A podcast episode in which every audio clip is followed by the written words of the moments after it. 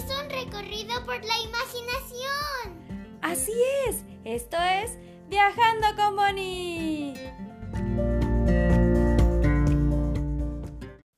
Voy a comenzar a contarles la leyenda de cómo nació este país y para eso vayamos hacia allá, al lado derecho del Palacio Nacional. Síganme los buenos. Pues aquí estamos, frente al monumento de la Fundación de Tenochtitlan. ¿Cómo? ¿Y dónde se fueron los demás? Este, creo que allá abajo. ¿Qué? ¿A las tienditas del metro? Pues es que ya tienen hambre, Bonnie. Nos traes, camine y camine. Bueno, vamos a esperarlos. Ya vi que te traes tu sándwich. ¿Qué estación es esa? Allá abajo está la estación Zócalo y tiene varias entradas. ¿Ves todos esos huequitos frente al Palacio Nacional y en la plaza? Pues son los que conducen a la estación que es la línea 2, la azul del tren subterráneo que conecta desde el poniente hasta el sur, pasando por aquí. En este capítulo vamos a contar la gran leyenda de cómo nació el imperio azteca, que fue la base de México. Y después nos iremos a contar cómo se fue transformando el Palacio Nacional. Ya regresaron los demás, Bonnie. Estamos listos. Muy bien, pues a retomar el monumento de Tenochtitlan.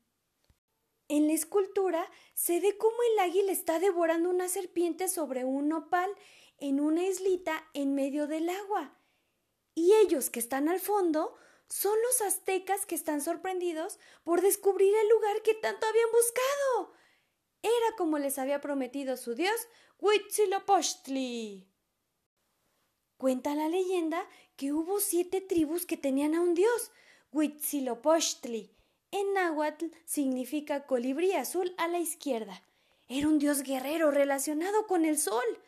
Su dios les indicó que se dirigieran hacia donde sale el sol, para que encontraran el lugar donde sería su hogar. Entonces emprendieron un viaje. Salieron desde Aztlán, un lugar mítico al oeste de México, por la zona donde hoy está el estado de Nayarit, dirigiéndose hacia el este. Esas tribus se fueron estableciendo en diferentes lugares por los que iban pasando. Una de esas tribus fueron los mexicas. Estos recorrieron caminos entre plantas, montes y pantanos, pero muy entusiasmados porque Huitzilopochtli los iba guiando hacia donde salía el sol. Y un día les habló y les dijo Ustedes deben encontrar una señal para ahí fundar su ciudad.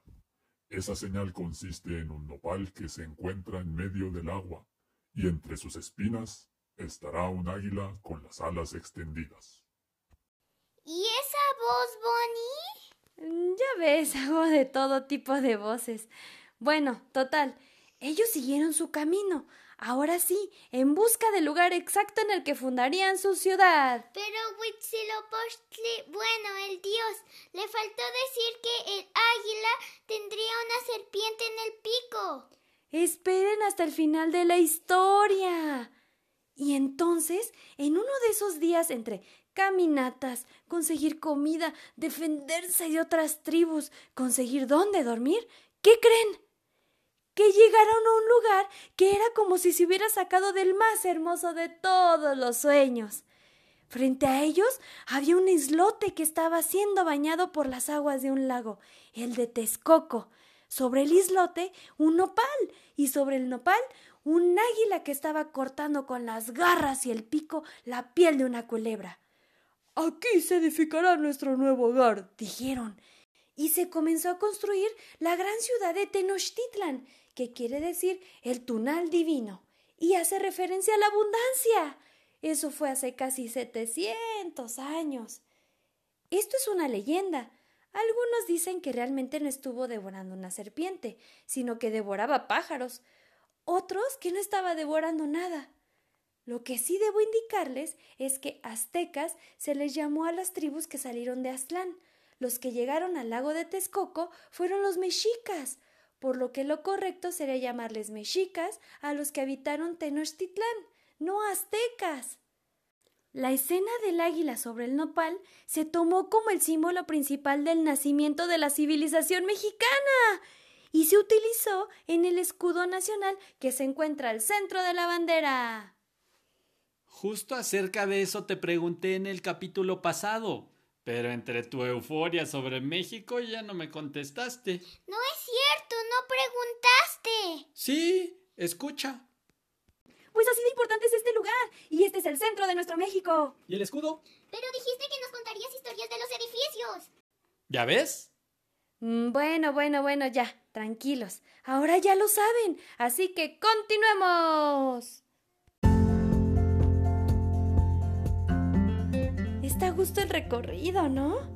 Déjenme sus comentarios y no se pierdan el siguiente capítulo, porque nos dirigiremos al Palacio Nacional y nos imaginaremos por cuántas cosas pasó ese muchachito.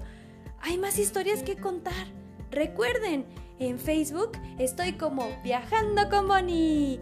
Denle like y compartan.